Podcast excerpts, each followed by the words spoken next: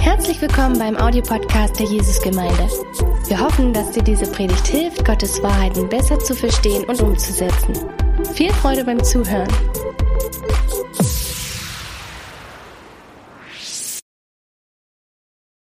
Der Vater sagt zu Jakob, suche nach dem Wohlergehen, suche nach dem Shalom deiner Brüder.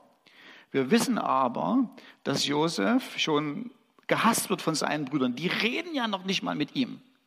Die grüßen noch nicht mal mit ihm. Und jetzt sagt der Vater zu, zu Josef, guck mal und kümmere dich um das Shalom. Kümmere dich, dass es den Brüdern gut geht. Ich möchte, dass du sie besuchst. Was hättest du denn gemacht in der Situation?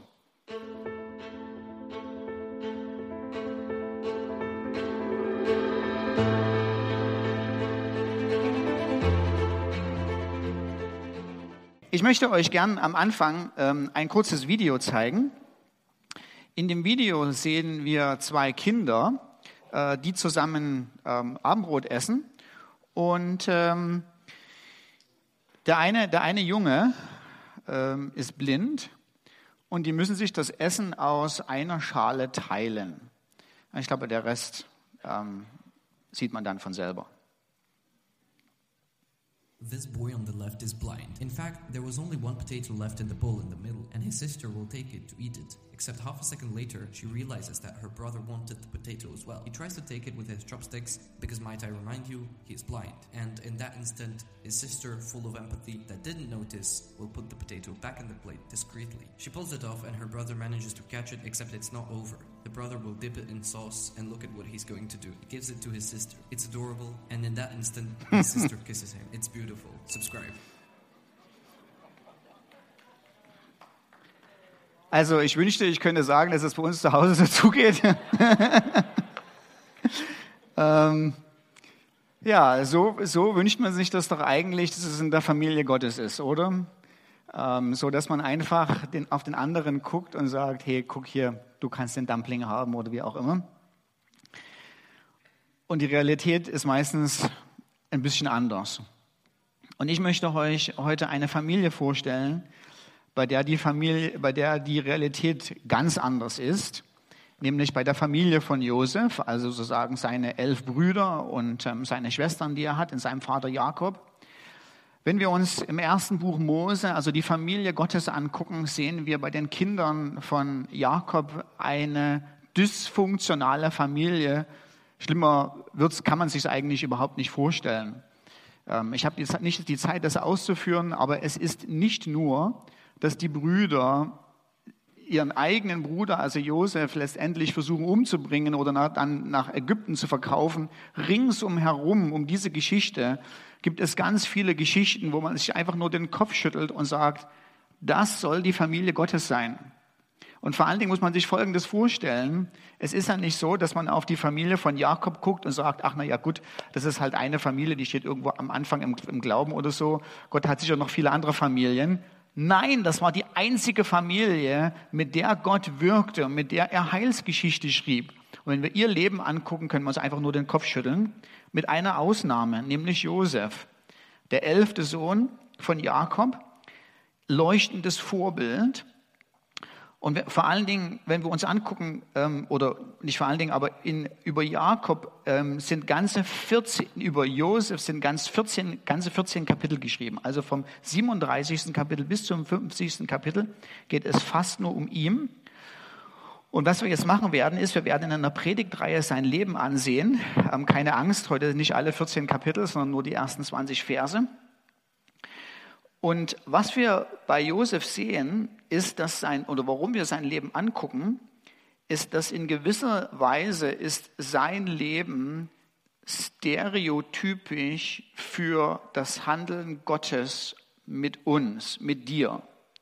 Also wir schauen uns Josef an, ja, weil er Vorbild ist, aber er ist mehr als ein Vorbild. Er ist wie so eine Art Muster, an dem wir erkennen können, so handelt Gott mit den Seinen, so handelt Gott mit denen, die er liebt, so handelt Gott mit denen, die er beruft. Und das ist ganz spannend und wir können sehr viel lernen, sowohl, sowohl von Josef als auch von der Art, wie Gott mit Josef in Beziehung tritt. Lass uns die ersten 20 Verse zu äh, lesen aus dem Kapitel 37. Da heißt es, Josef, 17 Jahre alt, auch interessant für euch junge Leute, ein ganz junger Mann, war als Hirte mit seinen Brüdern bei den Schafen. Und die Elberfelder sagt, Josef hinterbrachte ihrem Vater die üble Nachrede über sie. Das kann man jetzt ein bisschen missverstehen, was ist ja eigentlich passiert, was macht er denn? Und missverstanden ist es, wenn man denkt, dass Josef übel über seine Brüder nachredet, sondern das ist, hier hat die Elberfelder noch so wahrscheinlich so ein bisschen altdeutsch. Ähm, und die Hoffnung für alle ähm, bringt das ein bisschen besser in unsere heutige Zeit rüber. In der Hoffnung für alle heißt es, zu Hause verriet er seinem Vater, was die Brüder Schlechtes taten. Also was Josef gemacht hat hier ist, er hat nicht irgendwie über die Brüder gelästert, sondern er hat seinem Vater erzählt, treu erzählt, treu wiederergeben, was für einen missratenen Brüder er hatte und was die alles für Unfug angestellt haben. Und Israel liebte Josef mehr als seine Söhne, weil er der Sohn seines Alters war und er machte ihm einen bunten Leibrock. Als aber seine Brüder sahen, dass der Vater ihn mehr liebte als all seine Brüder, da hassten sie ihn und sie konnten ihn nicht mal mehr grüßen. Und Josef hatte einen Traum, den erzählte er seinen Brüdern, da hassten sie ihn noch mehr und er sagte zu ihnen, hört doch diesen Traum, den ich gehabt habe. Schaut mal, wir banden Garben mitten auf dem Feld und siehe, meine Garbe richtete sich auf und blieb aufrecht stehen und siehe, eure Gaben stellten sich ringsum auf und verneigten sich vor meiner Gabe. Da sagten seine Brüder zu ihm, willst du etwa König über uns werden? Willst du gar über uns herrschen? Und sie hassten ihn noch mehr wegen seiner Träume und wegen seiner Reden. Das heißt, Josef hat hier einen Traum von Gott gehabt, der ausgelegt werden musste. Die Bedeutung war von der Symbolik vielleicht noch nicht gleich klar oder vielleicht war er auch klar, was der Traum auf alle Fälle bedeutet, ist, dass diese sieben Gaben, so wie man das früher in der Landwirtschaft gemacht hat, indem man ähm, das Getreide abgehauen hat, zusammen in so ein Bündel gepackt hat und aufgestellt hat und alle anderen haben sich vor der Gabe Josef niedergebeugt, in dem Sinn, so habe ich es da aus, aus dem Kinderbuch mal mitgebracht, dass er derjenige wird, der aufrecht steht und die anderen sich ihm niederbeugen. Er wird die Familie führen, er wird der Herrscher der Familie werden. Und er hatte noch einen anderen Traum, auch den erzählte er seinen Brüdern und sagte, siehe, noch einen Traum hatte ich und siehe, die Sonne und der Mond und die elf Sterne beugten sich vor mir nieder. Und er erzählte es seinem Vater und seinen Brüdern. Da schalt ihn sein Vater und sagte zu ihm, was ist das für ein Traum, den du gehabt hast? Sollen wir etwa kommen, ich und deine Mutter und deine Brüder, um uns vor dir zur Erde niederzubeugen? Auch hier haben sie die Interpretation korrekt verstanden. Und seine Brüder waren eifersüchtig auf ihn aber sein Vater bewahrte das Wort. Und seine Brüder gingen fort, um die Schafe ihres Vaters bei Sichem zu weiden. Da sagte Israel zu Josef, weiden nicht deine Brüder bei Sichem. Komm, ich will dich zu ihnen senden. Er aber sagte, hier bin ich. Da sagte er zu ihm, geh doch hin, siehe nach dem Wohlergehen deiner Brüder, nach dem Wohlergehen der Schafe und bring mir Antwort. So sandte er ihn aus dem Tal von Hebron und er kam nach Sichem. Dort fand ihn ein Mann und siehe, er irrte auf dem Feld umher und der Mann fragte, was suchst du? Und er sagte, ich suche meine Brüder. Teile mir doch mit, wo sie weiden. Da sagte der Mann, sie sind von hier aufgebrochen, denn ich hörte sie sagen, lass uns nach Dothan gehen. Da gingen Josef und seine Brüder, da ging Josef seinen Brüdern nach und fand sie bei Dothan. Als sie, von, als sie ihn von ferne sahen, und bevor er sich ihnen genähert hatte, da ersannen sie gegen ihnen den Anschlag, ihn zu töten. Und sie sagten einer zum anderen, siehe, da kommt dieser Träumer. So kommt nun und lasst uns ihn erschlagen und ihn in eine Zisterne werfen. Und wir wollen sagen, ein böses Tier hat ihn gefressen. Dann werden wir sehen, was aus seinen Träumen wird. Und dann geht die Geschichte noch so ein bisschen weiter. Ich möchte die euch ganz kurz ähm, nur so zusammenfassen an Hilfe, mit Hilfe dieser berühmten Kinderbuch-Illustration. Ähm, als nächstes wird Josef, ähm, können wir schon ein bisschen weitermachen, ähm, äh, ja, hier ist der Moment, wo sie, wo sie ihn gefangen nehmen und wo sie äh, sagen wollen, den bringen wir um. Er wird aber dann ähm, aufgrund der Vermittlung eines seiner Brüder nach Ägypten verkauft und Josef ähm, kommt oder wird gekauft von einem reichen Ägypter, nämlich Potiphar.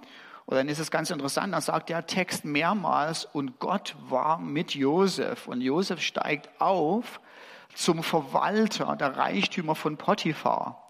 Dann kommt diese berüchtigte Geschichte, wo ähm, Potiphars Frau ähm, ihn sexuell versucht, nein, mehr noch, sexuell belästigt, also sozusagen MeToo-Bewegung der, der Antike äh, oder des, des antiken Ägyptens. Und sie versucht ihn dazu zu bringen, mit ihr zu schlafen. Josef wehrt sich, haut ab ähm, verliert dabei seinen Umhang, ähm, währenddessen er wegrennt, wird falsch beschuldigt und obwohl Gott mit ihm ist, kommt er, obwohl er gerecht war und aufrichtig, aufrichtig gelebt hat, kommt er ins Gefängnis. Auch im Gefängnis heißt es wieder, und Gott war mit ihm und Josef wird innerhalb der Gefängnishierarchie, steigt er so zum, zum ersten unter den Gefängnisinsassen auf ähm, dann wird ein Mundschenk und ein Bäcker ins Gefängnis geworfen. Beide haben Träume. Josef interpretiert die Träume für die beiden. Dann wird er eine Weile vergessen und nach einer Weile, nachdem Pharao einen Traum hat, erinnert sich der Mundschenk daran und sagt, Mensch, ich kenne da jemanden aus dem Gefängnis, der hat die Fähigkeit, Träume zu interpretieren. Und das ist der große, der große Umschwung, wo Josef geholt wird vor den Pharao und letztendlich ähm, Josef als zweiter Mann Ägyptens ähm, endet und er dafür verantwortlich ist, dass sowohl Ägypten als auch die umliegenden Länder beziehungsweise Gebiete, Staatsländer in dem Form gab es damals noch nicht so, wie wir das heute kennen, dass sie von einer ganz schweren Hungersnot bewahrt werden. Zurück zum Anfang. Was wir sehen ist, dass Josef die Ausnahme in einer absolut dysfunktionalen Familie ist. Er ist das leuchtende Vorbild als treuer Diener. Und ich möchte euch ein paar Punkte zeigen, wie Josef ausnahmslos im guten Licht dargestellt wird. Erstens, im Vers 2 heißt es, habe ich euch schon erzählt, Josef brachte schlechte Nachrichten zu Jakob. Das heißt, hat überhaupt nichts damit zu tun, dass Josef irgendwas falsch gemacht hat, sondern er ist treu seinem Vater gegenüber. Man muss sich das vielleicht mal so ein bisschen vorstellen. Familienbande, ähm, die Jungs machen alle Mist, äh, verbocken irgendwelchen irgendwelchen, irgendwelches dummes Zeug. Und am Abend fragt der Vater, und wie war der, Tag so? Und alle sagen, wunderbar, wir haben alles richtig gemacht, lächeln den Vater an. Und Josef guckt ganz beschämt zu Boden. Und dann fragt der Vater, und Josef, wie war es wirklich? Und unter dem Druck der Brüder, wissend, dass es negative Konsequenzen auf die Familienbeziehung hat, ist Josef treu und gibt den ehrlichen, aber einen schlechten Report über seine eine schlechte Erzählung über seine, über seine Brüder ab. Zweitens sehen wir, dass Josef als zukünftiger Führer der Familie erwählt wird, als erstes Mal von seinem Vater. Ähm, sein Vater gibt ihm da so einen bunten Rock. Das klingt da wie irgendwie so komisch, keine Ahnung, äh, warum sieht er so einen Rock an, aber das war eben so die Mode der damaligen Zeit. Und das war nicht einfach nur irgendwie so ein schönes Weihnachtsgeschenk, sondern diese Robe symbolisierte die Führungsqualitäten äh, und, und, und den, den Führungsanspruch, den Jakob Josef gibt, obwohl er der elfte Sohn ist. Wir sehen diese Robe wieder im 2. Samuel 13, Vers 18 bis 19.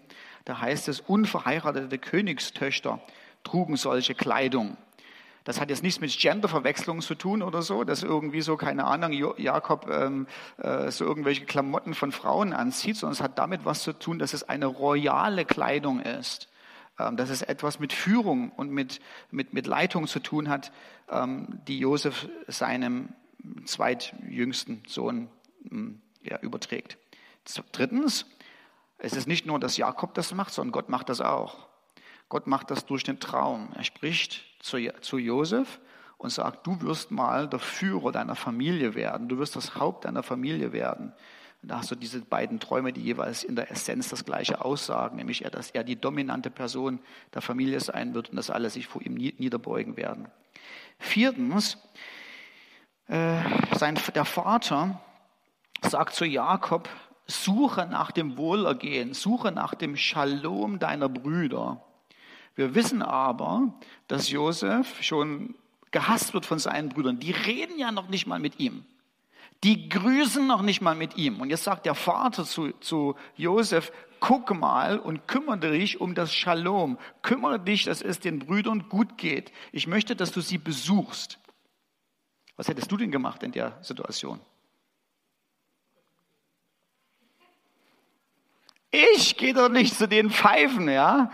Die reden ja noch nicht mal mit mir, ja. Ähm, ich bin der Führer der Familie. Ich hatte Träume. Also wenn, dann müssen sie zu mir kommen. Und Josef ist ein demütiger Diener und sagt seinem Vater in demütigem Gehorsam, hier bin ich. Macht, was der Vater ihm sagt. Das versuche ich meinem Sohn noch beizubringen, den Satz, hier bin ich. Äh, hat bis jetzt noch nicht geklappt, aber naja, gut, okay. Zurück zum Text. Viertens oder fünftens, als er ankommt und seine Brüder in Sichem nicht findet, wäre das die perfekte Gelegenheit, zurückzugehen zu seinem Vater und zu sagen, ich war da, keiner mehr da. Raus aus dem Schneider. Nein, was Josef macht, er geht bis nach Dothan. Dothan ist 20 Kilometer weiter weg. Zu Fuß. Das heißt, er latscht den Brüdern 20 Kilometer weiter hinterher, um ihr Wohlergehen zu suchen. Josef, leuchtendes Vorbild. Naja, und was kriegt er dafür? Die wollen ihn dafür umbringen und verkaufen ihn letztendlich nach Ägypten. So, was ist die Lektion der Geschichte? Die Lektion der Geschichte ist, Gerechtigkeit und aufrechtes Leben zahlen sich nicht aus.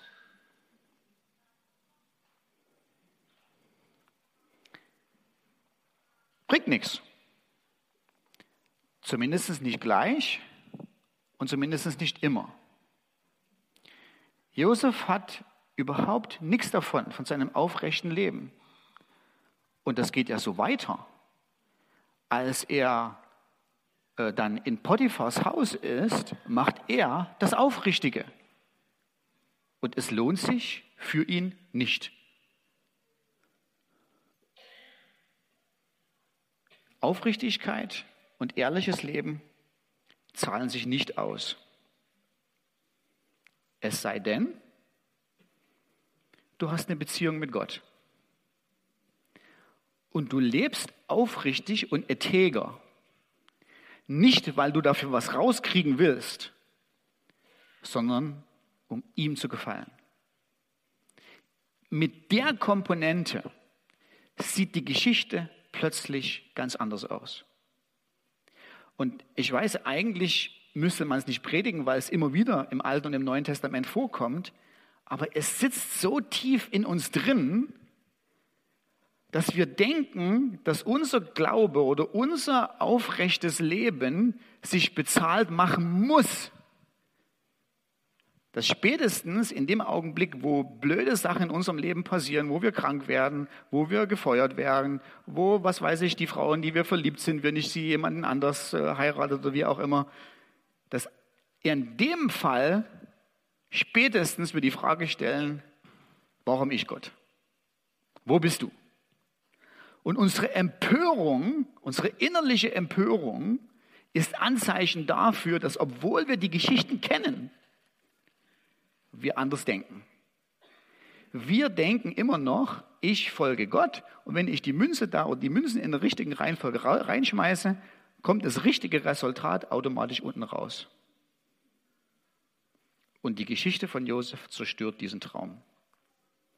Es zahlt sich nicht aus in dem Sinne, dass wir eine sofortige Rückzahlung in diesem Leben kriegen, dass sich unser aufrichtiges Leben lohnt.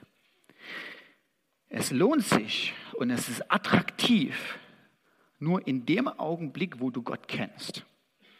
Vielleicht kann ich das mal so vergleichen. Als ich Nadja kennengelernt habe, habe ich ihr, glaube ich, über mehrere Wochen und Monate tägliche Liebesbriefe geschrieben mindestens eine Liebeskarte pro Tag. Und ich habe es nicht gemacht, weil ich gedacht habe, naja, wenn ich jetzt täglich diese Liebesbriefe schreibe oder so, sie wird sich irgendwann mal revanchieren, meine Wäsche waschen, sich um meine Kinder kümmern, äh, den Haushalt schmeißen, etc., etc. Ich habe gar nicht an diese Sachen gedacht. Ich habe nur an eine Sache gedacht. Ich wollte, dass sie sich geliebt fühlt.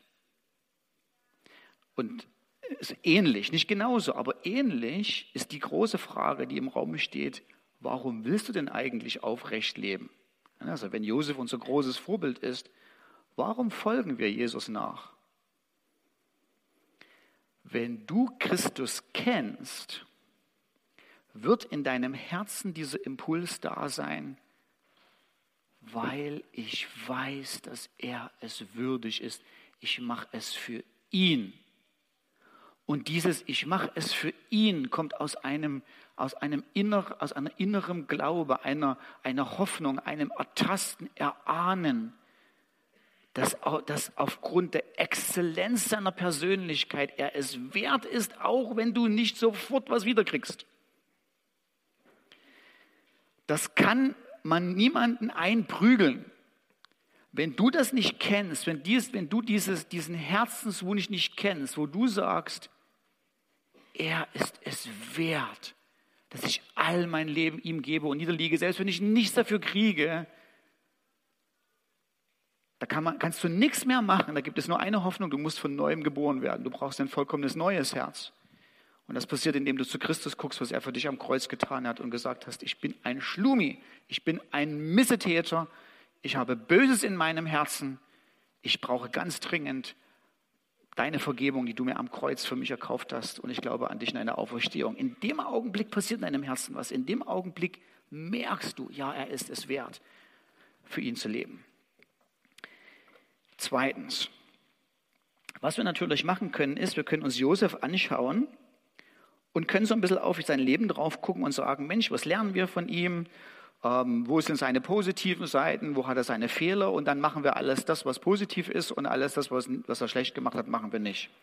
Aber ich glaube, diese, mit, mit diesen Augen diese Geschichte aus dem ersten Buch Mose zu lesen, das reicht nicht. Weil das wäre so ein bisschen wie das Märchen von Hänsel und Gretel zu lesen und zu sagen, jetzt analysieren wir mal Hänsel was hat der alles gut gemacht so, ne? Also schlau war das auf alle Fälle mit den Steinen so, wenn man auf eine Wanderung geht, immer ein paar Steine mit haben, dass man sich so ein paar Wegmarkierungen legen kann. Nicht so gut war, dass er nicht genügend Ausdauer hatte. Das zweite Mal das Brot mitnehmen war gar nicht gut. Außerdem war es eine Lebensmittelverschwendung. Also ähm, Brotkrumen sollte man auf keinen Fall weder in die Tonne noch in den Weg schmeißen. Der solle sich ein Kaninchen zulegen oder irgend sowas. Ja, keine Ahnung. Diese Art und Weise, das Märchen zu lesen, reicht nicht aus. Also sicher, ich, ich weiß nicht, warum äh, die Brüder Grimm das Märchen geschrieben haben, aber mit Sicherheit nicht, weil wir äh, Hänsel analysieren sollen und äh, gucken wollen, gucken sollen, ob er da die Lebensmittel verschwendet oder nicht, sondern bei Hänsel und Gretel musst du die ganze Geschichte kennen. Du musst das große Ganze erkennen, wozu das ganze Ding da ist. Und die große Megageschichte von Hänsel und Gretel ist, unschuldige Brüder wenn sie, oder unschuldige Geschwister, wenn sie zusammenhalten, gewinnen. Der Hexe einen Tritt in den Popo und rein in den Ofen. Das ist die Megageschichte. Das ist sozusagen die Pointe von dem ganzen Teil. Und genauso ist es bei der Josef-Geschichte. Es reicht nicht nur so diese kleinen Miniteile anzugucken und zu sagen, gucken wir doch mal an, Josef, was hat er alles gut gemacht, so müssen wir uns die große Geschichte angucken und uns auf das ganze große Bild, also die ganzen 14 Kapitel einlassen. Das heißt, wir müssen in dem Augenblick ein Stück schon nach, nach, nach vorn gucken und die große Geschichte, die wir hier unter anderem sehen, es gibt mehrere große Fäden. Ich lasse meinen Predigern nach mir noch einige, mache es nicht heute alles, sondern eine große, die wir sehen, ist die sogenannte, ist die, die Megageschichte ist die Vorsehung Gottes. Also das, was sich durch die ganze Geschichte durchzieht, ist Gottes unsichtbare Wirken. Also nirgendwo außer Gott war mit ihm steht Gottes Handeln. Gut, dass er die Träume hatte, wie auch immer. Sondern du siehst Gott wirken in der Geschichte, aber du siehst ihm im Hintergrund wirken. Du siehst ihm im Verborgenen wirken und er verbirgt äh, oder er wirkt mit etwas, was die Theologen die Vorsehung Gottes nennen. Die Vorsehung Gottes ist eine begehrenswerte Charaktereigenschaft, die Gott hat. Begehrenswert nicht in dem Sinne, dass wir sie auch haben können oder auch haben sollten, sondern ähm, Vorsehung ist etwas, das kann nur einer, das ist singulär, das ist so ähnlich wie Souveränität. Es gibt nur einen, der souverän auf dem Platz spielt. Ne? Also sagen wir so, wenn man zwei Fußballteams hat, kann man nicht sagen, die haben beide souverän gespielt, sondern da sind die beide gleich stark. Wenn eine Mannschaft spielt immer nur eine souverän, das heißt, die hat gewonnen. Und bei der Vorsehung Gottes ist es genauso. Es ist eine Charaktereigenschaft, die Gott nur hat, aber sie ist begehrenswert in dem Sinn, dass sie Gott attraktiv macht, dass sie Gott absondert von uns. Wir sind nicht so, das ist auch okay so, wir müssen gar nicht so sein, aber er hat eine Qualität, was ihn einfach als Gott absondert. Das heißt, es ist nicht so, dass wir sind böse, er ist gut, sondern es ist einfach ein, ein, eine intrinsische Qualität in unserer Natur. Wir sind gut geschaffen, indem wir nicht souverän sind, aber er ist begehrenswert, er ist attraktiv in dem Sinne, dass er souverän wirkt und mit seiner weisen Vorsehung in dieser Welt handelt.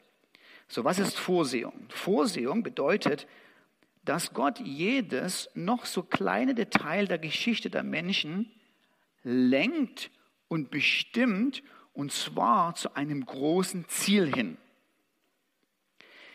Die Sache mit der Vorsehung kommt in der Geschichte auf, indem man sich nämlich mal die Frage stellt, wer hat Josef nach Ägypten verkauft? Also keine rhetorische Frage, dürft ausnahmsweise auch mal was sagen. Wer hat, wer hat Josef nach Ägypten verkauft? Seine Brüder, Sklavenhändler. Danke, Marco, für deinen Mut. Leider nicht die richtige Antwort, weil Josef in Vers 45, Vers, äh, Kapitel 45, Vers 5 folgendes sagt. Dann trifft er seine Brüder in Ägypten wieder und sagt, seid nicht bekümmert, werdet nicht zornig auf euch selbst, dass ihr mich hierher verkauft habt. Denn zur Erhaltung des Lebens hat Gott mich vor euch hergesandt. Und dann einen Vers später doch Gott hat mich vor euch hergesandt, um euch einen Überrest zu setzen auf Erden und euch am Leben zu halten für diese Errettung. Nun nicht ihr habt mich hierher gesandt, sondern Gott. Und er hat mich zum Vater des Pharaos gemacht. Und du denkst so, Moment, Josef, Moment, Moment. Hast du irgendwo einen Gedächtnisverlust im Gefängnis erlitten? Das war doch nicht Gott, der da war. Das waren deine Brüder. Das waren die Schlumis. Wie kannst du denn jetzt einen Fehler in die Heilige Schrift bringen, indem du solchen Quatsch erzählst und sagst, das war nicht ihr, das war Gott? Das ist, weil Josef Vorsehung verstanden hat. Weil wenn du Josef gefragt hättest und sagst, Mensch Josef, was ist denn jetzt irgendwo so, hat es da irgendwo ausgehakt in der Birne, würde er sagen, nein, passt auf Leute, ich hatte viele Jahre Zeit gehabt, darüber nachzudenken. Und ich stelle euch die Frage nochmal neu. Wenn du mich fragst, auf einer sichtbaren Ebene, das, was du mit Augen siehst, wer hat dich nach Ägypten verkauft, hatte Marco recht. Der Mut hat sich ausgezahlt. Es waren die Brüder, die ihn verkauft haben, aufgrund von Neid, Boshaftigkeit und Hartherzigkeit. Und dann sagt Josef, und dann gibt es noch eine unsichtbare Ebene. Und diese unsichtbaren Ebene was die letztendliche, die signifikante Ursache war, die eigentliche Ursache hinterm anderen, weil deshalb konnte er sagen, nicht ihr, sondern in dieser unsichtbaren Ebene gibt es Gott, der auch wirkt. Und ultimativ war die letztendliche Ursache, warum er nach Ägypten gekommen ist, Gottes unsichtbares, geheimes Handeln. Man wusste, als es geschehen war, noch nicht, wozu es gut ist. Also in dem Augenblick, wo Josef verkauft wird, hat er garantiert Rotz und Wasser geheult. Er hat dann nicht dargestanden und gesagt, ich weiß genau, Gott hat was vor, ich komme nach Ägypten, da gibt es den Pharao, etc., etc. Der hat nichts davon geahnt, nichts davon gewusst. Der hat bitter, tiefe Tränen geweint. Und im Hintergrund hat Gott gesagt, warte Josef, warte, ich habe dich nicht verlassen. Ich verlasse nie die meinen. Und wenn es noch so schlimm aussieht, ich wirke im Geheimen, im Hintergrund, weil ich alle Dinge in dieser Welt mit kostbarer Vorsehung lenke und leite zu einem guten Ziel hin. Und wenn du den Josef fragst, wer hat dich mit böser Absicht und Gemeinheit des Herzens verkauft, würde er sagen, meine Brüder. Und gleichzeitig war Gott am Wirken, mit ultimativem Plan zu seinem Besten und zu Gottes Ehre zu wirken. Und das Interessante ist, die beiden schließen sich nicht gegenseitig aus. Es ist nicht so, dass du sagen kannst, da hatte Gott die Finger nicht im Spiel. Das waren ja das waren nur die Brüder. Deshalb sind die böse und deshalb zieht Gott die eines Tages zur Verantwortung. Das ist nicht so. Gott hat, Josef sagt, ich weiß es, es war Gott. Und gleichzeitig können die Brüder nicht sagen, ja prima, jetzt sind wir aus dem Schneider raus. Wir konnten ja gar nicht anders. Wir waren ja nur Marionetten, wie so, so Puppen, die so Gottes Spiel spielen. Wir sind aus dem Schneider raus. Wir haben ihn nicht verkauft.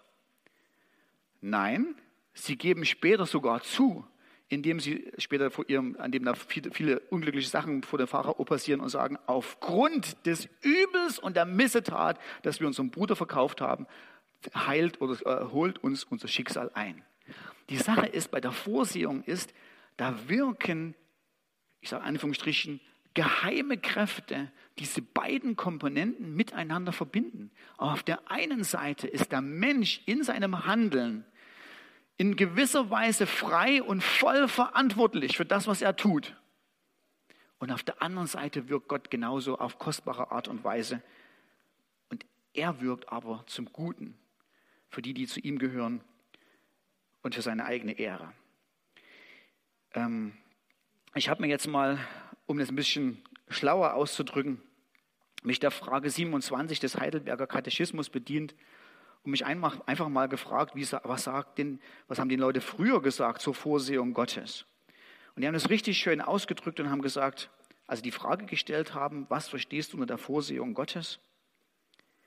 Die allmächtige und gegenwärtige Kraft Gottes durch die er Himmel und Erde mit allen Geschöpfen wie durch seine Hand noch erhält und so regiert, dass Laub und Gras, Regen und Dürre, fruchtbare und unfruchtbare Jahre, Essen und Trinken, Gesundheit und Krankheit, Reichtum und Armut und alles andere uns nicht durch Zufall, sondern uns durch unsere Zu oder sondern aus seiner väterlichen Hand uns zukommt.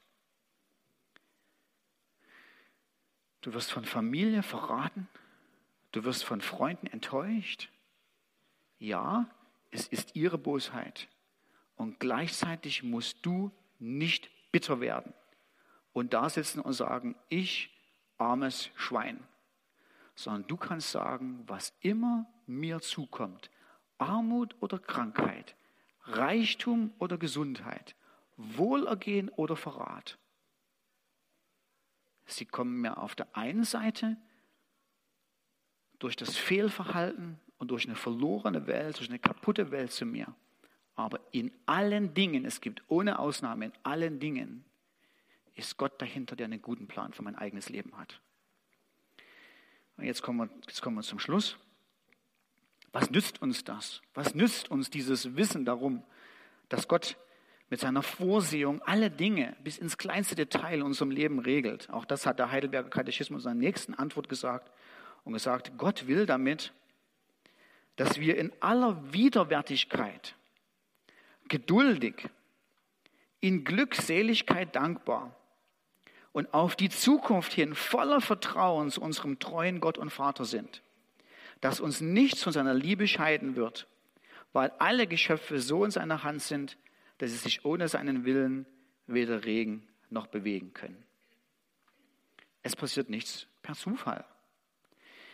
Vorsehung bedeutet allerdings auch nicht, dass alles Schicksal ist. Es ist nicht so, dass die Dinge, die in unser Leben hineinkommen, wir sagen, ach ja, jetzt sind diese bösen, blöden Sachen in meinem Leben passiert, keine Ahnung, Business geht den Berg runter. So ist es einfach mal. Der Herr hat es gegeben, der Herr hat es genommen. Ist mein Schicksal. Vorsehung bedeutet, dass alle Dinge, die Gott in unser Leben bringt, einen Sinn haben. Wie sie ausgehen, weißt du nicht. Wir sollen uns danach ausstrecken, dass sie auf eine gute Art und Weise ausgehen. Strebe danach, dass die Dinge, die, also du musst dich jetzt nicht mit sofort, wenn irgendwelche blöden Sachen äh, passieren in deinem Leben, dass du dich mit allen sofort arrangierst. Kämpfe darum, Bitte Gott, dass er eingreift in dem Leben. Du weißt nämlich nicht, warum die Vorsehung diese Dinge in dein Leben gebracht hat. Vielleicht hat Gott diese Dinge in dein Leben gebracht, damit du zu ihm rufst und er dich daraus befreit. Vielleicht hat er diese Dinge in dein Leben gebracht, damit du seine rettende Hand erlebst. Du weißt es nicht. Aber was uns definitiv bleibt, und das ist ein riesengroßer Trost, und das ist der Trost, den Josef durch die vielen Jahre durch Ägypten, durch Potiphars Haus, durch das Gefängnis gebracht hat, ist die absolute Gewissheit der Vorsehung Gottes, dass Gott in allen Dingen einen guten Plan hat. Weil ich weiß nicht, ob euch aufgefallen ist, dass Folgendes passiert. Als der Mundschenk und der Bäcker einen Traum haben, sagt Josef nicht, bleib mir vom Halse mit euren Träumen, sondern er interpretiert die Träume der beiden Ägypter. Das heißt, er hat festgehalten an, dem, an, an, an, der, an der Fähigkeit Gottes, durch Träume zu sprechen und er hat festgehalten an den, an den beiden Träumen, die Gott ihm gegeben hat. Ich gebe euch ein letztes Beispiel, einfach nur aus meinem eigenen Leben, wo die Vorsehung Gottes oder das Wissen um die Vorsehung Gottes uns ein täglicher Trost und ein täglicher Begleiter ist. Und ihr könnt euch das sicher vorstellen, ähm, dass vor etwas über drei Jahren ähm, uns eine Tochter geboren wurde, wir uns riesig gefreut haben und ein paar Tage nach der Geburt, ohne dass wir uns wussten, wir dann die Diagnose bekommen haben, eure Tochter hat Trisomie 21. Und wir sind enorm getröstet worden durch viele Ermutigungen, SMS, Briefe, ähm, gute Worte, kleine Geschenke von euch aus der Gemeinde. Und eine Sache hat mich am meisten berührt und trägt mich noch am meisten weiter durch diese Zeit und ich weiß, dass sie mich noch weiter begleiten wird. Und es ist, als eine Freundin uns geschrieben hat und in den Chat reingeschrieben hat, Gott, sein Weg ist untadelig. Des Herrn Wort ist lauter, Schild ist er allen, die sich bei ihm bergen. bergen. Und ich konnte meine Tochter angucken und ich kann meine Tochter angucken, ohne Schmerz im Herzen und kann zu ihr sagen, Gottes Wege sind untadelig. Er hat in seiner Vorsehung einen perfekten Plan für dich. Und in der Ewigkeit wird die Geschichte nochmal ganz anders aussehen, als wie sie heute aussieht. Kämpfen wir dafür, dass sie sich so weit wie möglich entwickelt. Klar, kämpfen wir dass sie ihr Leben so weit wie möglich entfalten kann, kämpfen wir dafür, dass all ihre guten Eigenschaften, die Trisomie 21 mit sich bringen, erhalten bleiben und all die Blöden so gering wie möglich sind? Ja. Und trotzdem sagen wir, und wenn du, kein Chef, äh, wenn du keine Chefärztin wirst, Gott hat einen souveränen Plan in deinem Leben wie auch immer welche Kräfte da zusammengewirkt haben, woher das kommt und warum diese Welt so kaputt ist, dass man plötzlich einen, noch einen extra Gen hat, was Fähigkeiten raubt, keine Ahnung. Aber eine Sache wissen wir, Gott wirkt in seiner Vorsehung auf kostbare Art und Weise. Luisia und unsere Familie zum Guten und um seiner Ehre willen. Amen. Wir wollen den Gottesdienst damit abschließen, indem wir einfach uns Zeit lassen und uns auf, auf Josef drauf gucken und fragen, okay Gott, ich gucke mir das Leben von Josef an, ich gucke mir das geheime Wirken von Gott in seinem Leben an. Uns die Frage stellen, wie willst du darauf reagieren? Wie willst du leben?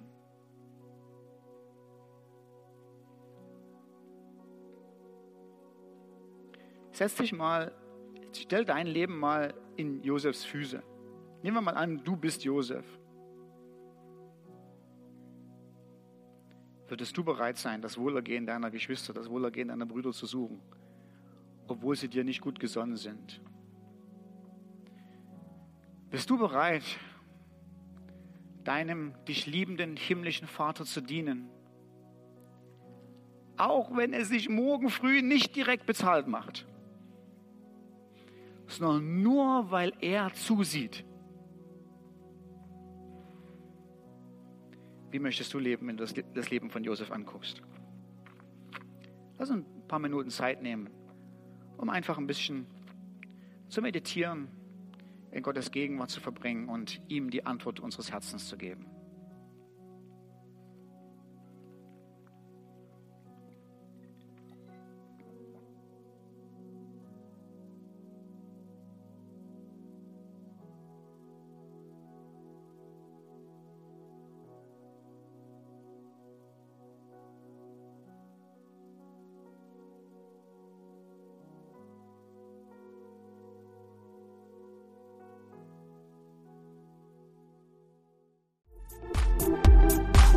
Noch mehr über Gott und die Jesusgemeinde wissen möchtest, findest du viele weitere Informationen auf www.jgdresden.de.